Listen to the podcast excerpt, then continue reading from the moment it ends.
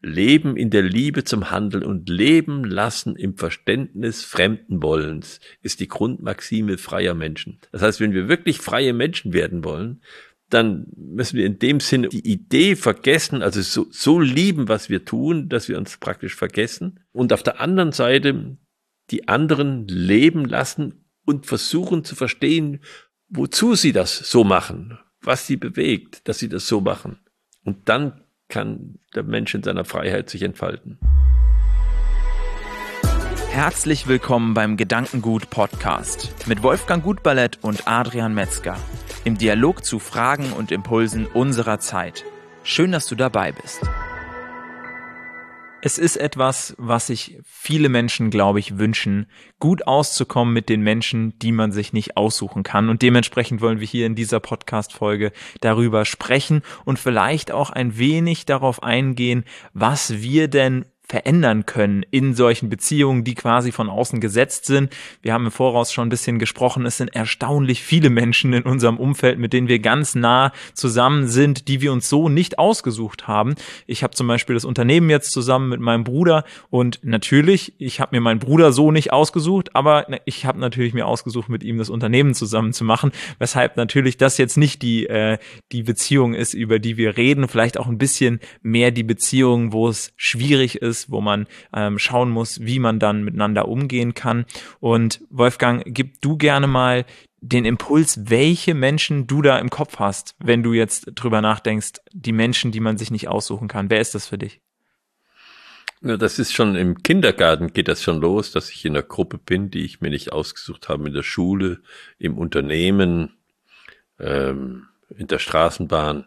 Ich bin immer mit Menschen zusammen, die mich, die ich mir nicht ausgesucht habe und äh, deren Verhalten mich in einer gewissen Weise vielleicht stört. Und was mich auch stört, sei es jetzt der Geruch, sei es das Benehmen, sei es irgendetwas, was mir auffällt, was mich stört. Und das Interessante ist, dass wir eigentlich genau wissen, dass wir den anderen gar nicht ändern können.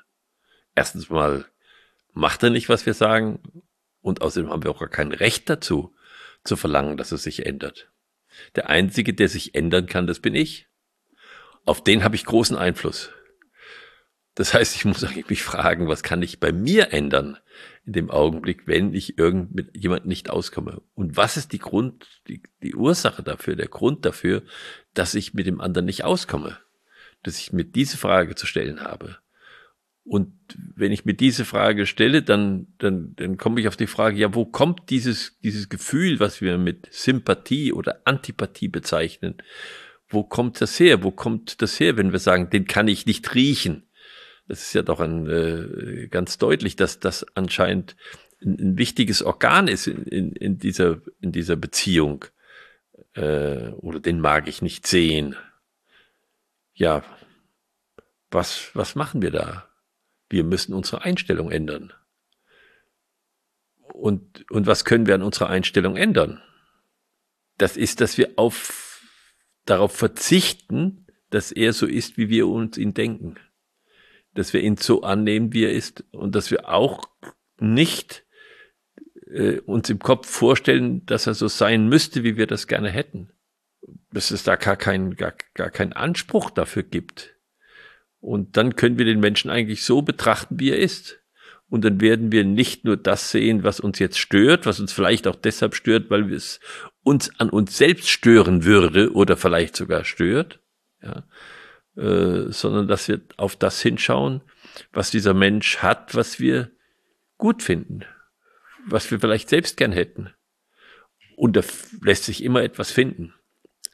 Und das kann man auch manchmal üben man kann das üben. Man, wir haben manchmal so, so Kreise gemacht bei unseren Schulungen, dass äh, wir gesagt haben, jetzt machen wir zwei Kreise. Die einen drehen sich andersrum als die anderen, so dass sie sich immer zwei gegenüberstehen. Und dann ist die Aufgabe, dem gegenüber, wer das auch immer ist, etwas zu sagen, was man an ihm positiv findet. Das ist gar nicht so einfach. Mhm. Äh, erstens mal ist nicht so einfach, sich für was zu entscheiden. Äh, zweitens ist es nicht so einfach, dass es auch ein, einen Ansatz dafür gibt, also dass es nicht irgendwelcher Quatsch ist, sondern dass man sagt, ja, das ist wirklich beobachtet und das kann ich wirklich sagen. Und wenn man das gemacht hat, dann macht der andere das Gleiche, dann dreht der eine Kreis sich eins weiter und dann geht's weiter. Und so kann man sehen, dass man allen in dem Kreis etwas in der Beziehung gesagt hat. Das ist eine un unglaublich interessante Erfahrung. Man sieht erstmal, was einem alles einfällt, was man dann auf einmal sehen kann am anderen, was man vorher nie wahrgenommen hat. Und das müssen keine großen Sachen sein. Da kann man sagen, deine Augenbrauen, die sind hochinteressant. Ja. Und äh, man muss ja nicht äh, globale Urteile abgeben. Alle diese globalen Urteile, die sind ja ohnehin immer nur der Ausdruck eines, eines Gesamtgefühls. Wir müssen schon ein bisschen ins Detail gehen dann. Und müssen manches liegen lassen und manches können wir genau betrachten. Aber es ist ja spannend, dass wenn wir das mal als diese Gegensätze sehen, jemandem etwas Positives sagen und jemandem ja etwas Negatives sagen oder Kritik, äh, Kritik an ihm äußern, ähm, dann würde man ja fest davon ausgehen, dass wenn man etwas Positives jemandem sagt, dass man davon auch von sich sehr viel preisgibt. Aber im anders, andersrum ist es eben auch der Fall, aber das ist uns oft gar nicht so bewusst, also mir zumindest nicht, dass wenn jemand Kritik an mir äußert, dann habe ich immer das Gefühl, dass er diese Kritik äußert, weil das ihm nicht zu eigen ist, was er gerade äußert. Aber es ist ja gerade dann auch so, wie du, wenn du es so beschreibst, dass es ihm ja gerade auch zu eigen ist, sonst würde er die Kritik so nicht äußern. Ähm, aber wenn, wenn man es positiv formuliert, wird es viel deutlicher, dass diese Person, die gerade sich äußert, eben sehr viel auch von sich selbst preisgibt, äh, dass sie jetzt da die Augenbrauen interessant findet. Ähm, das ist ja erstmal etwas, was sie von sich preisgibt und ähm, oftmals sehen sehen wir so eine Kritik, ähm, vielleicht auch, weil sie so selten als Ich-Botschaft kommt, ähm, dann eben sehr selten als etwas, was jemand eine andere Person eben von sich erstmal preisgibt, unabhängig davon, was jetzt wirklich ist, in Anführungszeichen. Ja, deshalb äh, sagen wir auch gerne, ich nehme wahr. Und das können wir sehr wörtlich nehmen. Ich sage nicht, es ist wahr, sondern ich nehme es als wahr. Das heißt, ich bin ganz subjektiv in der Beziehung. Und äh, das ist auch wichtig, weil sonst ist es ein Urteil. Und Urteile aussprechen in dem Sinne ist schwierig. Man kann aber sagen, was ich erlebe, was ich wahrnehme, äh, was mir wichtig ist. Und da gibt es vieles, was man am anderen Menschen finden kann. Wie schafft man es dann, mit sich selbst umzugehen? Also, wenn du jetzt sagst, wir können die anderen Menschen nicht ändern, es sind die Menschen in unserem Umfeld, wenn es Menschen sind, denen wir schlecht aus dem Weg gehen können, wird es ja immer schwieriger ähm, dann kann ich ja nicht nur sagen, okay, ich ändere mich, indem ich einfach äh, nicht mehr in die Umgebung von dieser Person komme. Aber wie schaffe ich es jetzt, wenn ich irgendwie doch mit dieser Person auskommen will und möchte und sie einfach auch ähm, dazugehört zu den Kreisen, zu denen ich eben auch gehöre, ähm, wie schaffe ich es dann, ähm, diese Beziehung ein Stück weit zu drehen, dass diese positiven Punkte, beziehungsweise die Person so zu sehen, wie du beschrieben hast, dass sie einfach so ist, wie sie ist, und dann diese positiven Punkte zu zu finden, weil oftmals ist man ja viel zu sehr in der Emotion, in der, in der Antipathie, wie du es beschrieben hast, als dass dann ähm, diese, ich sag mal, diese Überlegung überhaupt durchkommen könnte in den Situationen. Ja, aber wo kommt die Antipathie her? Woher kommt die? Da muss man sich schon fragen, äh, woher kommt diese Antipathie jetzt? Was ist es wirklich, was mich stört? Ich, ich muss es ja konkretisieren. Sonst bleibt es ein dumpfes Gefühl diese, diese, diese Anstrengung muss ich schon übernehmen und muss dann sagen, ja, da kommt das her. Ist das eigentlich so? Kann man was dran ändern? Kann ich was dran ändern? Kann ich den anderen darauf ansprechen? Auch das ist ja möglich, dass ich sage, du, es würde mir sehr helfen, wenn du das und das anders machen würdest. Das ist ja auch eine Ich-Botschaft. Ne? Wenn ich sage, es würde mir einfach helfen im Umgang mit dir, wenn du das anders machen würdest. Also ich erlebe das immer wieder, wenn ich jetzt äh, ich brauche immer mal Hilfe, weil ich mit meinem iPhone also irgendwo wieder an der Stelle komme, wo ich nicht weiterkomme und irgendwas funktioniert nicht. Ne? Und dann kommt meine Assistentin her und sagt, komm her, tipp, tipp, tipp, tipp, tipp. Ich, bitte, bitte, bitte, bitte. Es würde mir sehr helfen, wenn du mir sagst, was ich machen soll, aber nicht auf meinem Ding rumtippen. ja, das muss man dann schon sagen. Ne? Da kann man ja keine Antipathie draus entwickeln. Wenn ich jetzt nichts sage, was ist dann? dann bin ich sauer. Und wenn es öfters passiert, sozusagen, entwickelt sich da eine Antipathie draus. Also da muss ich auch dann sagen, wenn so etwas ist, das kann man ja konkret ansprechen. Und, und das, das ist auch wichtig, dass man sich dann traut, die Dinge anzusprechen. ja, und letzten Endes aber auch traut, ähm, dann sich diese Gedanken zu machen. Also das bedeutet ja auch, dass ich sozusagen nicht in in diesem Dumpfen bleiben soll, wie du es beschrieben hast. Ich kann den nicht riechen, sondern ja. dass ich ja schon auch dann überlegen muss und konkretisieren muss, was mich am anderen stört und mich sozusagen jetzt erstmal nicht einfach in diesen äh, Like- oder Dislike-Modus bringen, sondern eben es differenzieren und äh, immer wieder auch herausfinden, was mit, mit, mit was reagiere ich da? Was triggert mich an der anderen Person? Ja. Ähm, was halt da in mir wieder? Und dann kann ich natürlich überlegen, okay, schaffe ich es jetzt mit der Person da einen anderen Umgang zu finden, dass das in mir nicht mehr hochkocht? Ähm, schaffe ich es der Person gänzlich aus dem Weg zu gehen, wenn das äh, die einfachste Möglichkeit ist? Ähm, oder vielleicht auch in mir etwas zu verändern, dass ich quasi schon im Voraus weiß, dass äh, wenn ich jetzt zu meiner Assistentin gehe mit dieser Frage, dann wird sie das selbst auf dem Smartphone tippen will ich diese Lösung oder will ich jetzt noch eine halbe Minute selbst probieren? und wenn ich dann zu ja. ihr gehe und sage, ich brauche Hilfe, äh, dann nehme ich sozusagen die Situation, äh, Situation schon so an, dass ich dann davon ausgehe, dass sie das Problem selbst löst, ja. ohne es mir zu zeigen. Ja, und ich kann auch sehen, es ist ja immer schwierig, das, was man nicht mag, zu bekämpfen. Es ist viel besser, das, was man mag, zu betonen. Ich kann auch sagen, es gefällt mir zwar nicht, dass du auf meinem Smartphone rumtupst, aber ich bin sehr dankbar dafür, dass du mir hilfst. Ja, dann ist die Situation nochmal wieder ganz anders. Mhm. Ja. Und dann kann man das auch noch viel besser sagen. Hm? Und ich glaube, das ist einfach eine Frage, dass, dass ich selbst äh, aktiv bin und, und meinen Gedankenraum gestalte, nicht den Gedankenraum des anderen gestalten will, sondern meinen Gedankenraum gestalte und sage, ja, was ist denn positiv dran? Ich würde es ja nicht machen lassen von ihr, wenn nicht was Positives dran wäre. Mhm. Dann würde ich mich eben hinsetzen eine Stunde und würde es probieren oder die Gebrauchsanweisung lesen oder Apple anschreiben oder was. Das mag ich ja nicht, das ist mir noch viel unangenehmer. ist ja ganz offensichtlich, sonst würde ja. ich das ja machen. Aber ich glaube, genau dann diese Formulierung zu finden, die du eben äh, mal so aus dem Ärmel geschüttelt hast, ich glaube, das ist dann letzten Endes die hohe Kunst, dem anderen in der in dem, in dem Wunsch, dass er in dem Umgang etwas anders macht, trotzdem die Wertschätzung rüberzubringen, dass die Assistentin sich nicht angegriffen fühlt von, ich wollte ihm doch nur helfen, ja, ja, ja. jetzt jetzt hat er da wieder was auszusetzen, ja, äh, sondern dass sie dass sie spürt, er meint es wirklich ernst, er möchte vielleicht in Zukunft sogar weniger mich damit belästigen und es verstehen, ja, äh, und das deutlich zu machen ähm, und dafür braucht es einfach ein paar Mal mehr drüber nachdenken als drüber ja als Emotionen drumherum bauen vom Gefühl her. Richtig. Ähm Du hast gesagt, es ist, es ist eine Kunst. Tatsächlich müssten wir eigentlich alle Sozialkünstler werden. Weil es ist wirklich, soziale Kunst ist eine hohe Kunst. Sich gehen lassen, das ist keine Kunst. Das ist Faulheit. Und dagegen anzugehen und das zu üben, ganz bewusst zu üben, auch miteinander zu vereinbaren mit Menschen. Lass uns mal das üben an dieser Stelle, wie wir das auch anders machen können.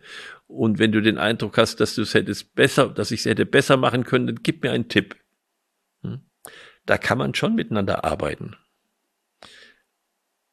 Und dann kann man Verhältnisse, die einem eigentlich als ähm, schwierig erscheinen, doch ganz gut noch verändern. Das ist jedenfalls die Aufgabe äh, Rudolf Steiner hat über den freien Menschen gesprochen und er hat äh, gesagt, Leben in der Liebe zum Handeln und Leben lassen im Verständnis fremden Wollens ist die Grundmaxime freier Menschen.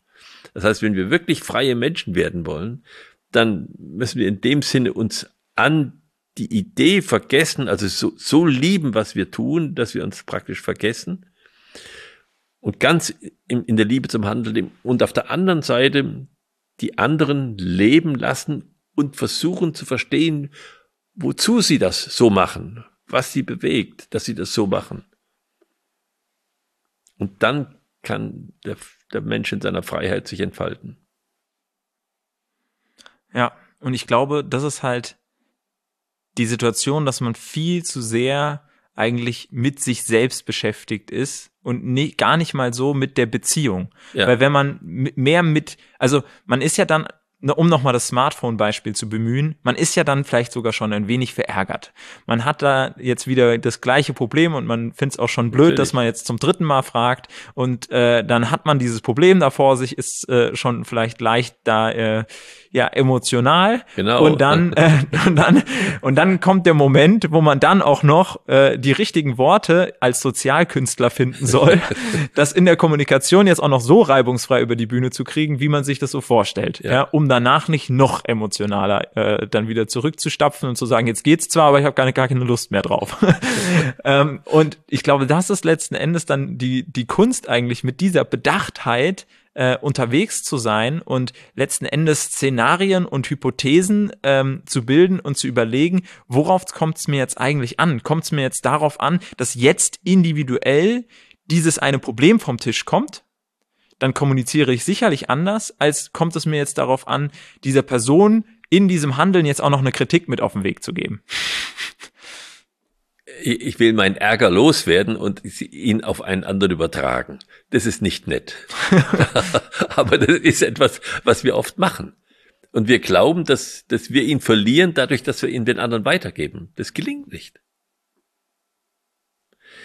Es gelingt mir auch nicht, bitte mich nicht falsch verstehen, mir fällt das auch nicht immer ein.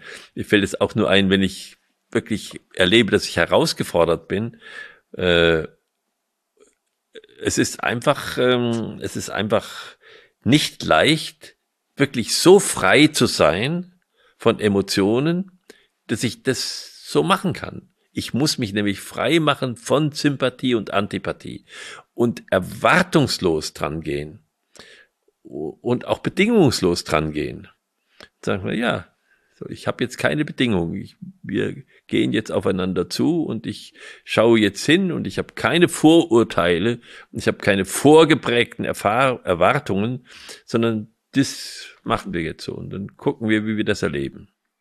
Würdest du sagen, dass Menschen das dann als als kühl wahrnehmen im sozialen Kontakt? Also wenn jetzt ich das Gefühl habe, ähm, ich mir begegnete Person, die bringt jetzt sehr eloquent diese Anfrage mir gegenüber äh, da und sagt einfach, hier, ich habe jetzt folgendes Problem mit meinem Smartphone, was auch immer. Ja, äh, ich schätze sehr, dass du, könnte das dann nicht irgendwann sehr formal wirken und ähm, irgendwie dann diese, dass diese Beziehung dann kalt wird eigentlich und das, das Gegenteil der Fall wird?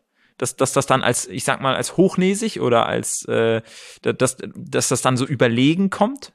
Weil es überlegt ist, weil es kühl ist, weil es rational ist und nicht aus dem, aus dem Gefühl und der Wärme heraus? Glaube ich nicht. Also wenn der andere nicht äh, das Bedürfnis hat, aus jeder Begegnung gleich eine Sympathiebeziehung zu entwickeln, dann äh, wird das nicht so sein. Wenn, wenn irgendwo so ein Bedürfnis da ist, es gibt ja Menschen, die haben so ein Bedürfnis, dann kann man das eben auch nicht immer befriedigen. Das heißt, dann muss der andere auch lernen, damit umzugehen, dass man etwas ganz sachlich miteinander klärt und dass daraus nicht gleich äh, äh, eine Freundschaftserklärung wird. Das glaube ich, das ist vielleicht ein bisschen stark bei den Jugendlichen, die so, so stark emotional geprägt sind und so wenig sachlich manchmal sind, ähm, dass äh, dann, dann kann das in so eine Richtung gehen. Aber es da ist man schon mit fertig, denke ich. Ist, ja, aber es ist auch ein Plädoyer für die, äh, für die Sachlichkeit ein Stück es weit. Es ist auch ein, ein, ja, die brauchen wir auch. Ja. Die brauchen wir auch. Vielen Dank, Wolfgang. Bitte. Ich habe auf jeden Fall äh, eine Aufgabe für mich mitgenommen, äh, das mal in der Kommunikation wirklich ja sich vorzunehmen, wie bei anderen Aufgaben auch, es wirklich als komplexe Herausforderung anzuerkennen und die entsprechenden Energien bereitzustellen, die es braucht, um eine komplexe Anforderung zu lösen und nicht einfach auf den ersten Impuls heraus mal zu probieren, ja, so wie wir natürlich auch nicht einfach mal probieren, eine Bombe zu entschärfen, sondern wir machen uns vorher Gedanken drüber und genau so ähm, halt um es jetzt mal als extrem zu formulieren, auch in Beziehungen vorzugehen, zu überlegen, was möchte ich denn jetzt, wie kriege ich das äh, so rüber, dass es so wirkt, wie ich es gerne äh, wirken lassen würde. Ja, vielen Dank dir, Wolfgang. Vielen Dank dir als Zuhörer, als Zuschauer. Sei gerne auch beim nächsten Podcast wieder mit dabei. Entweder auf unserem YouTube-Kanal Gedankengut oder auf der Podcast-Plattform deines Vertrauens. Wir sind da auf allen Podcast-Plattformen mit dem Gedankengut-Podcast vertreten und würden uns sehr freuen, wenn du dann beim nächsten Mal auch wieder einschaltest.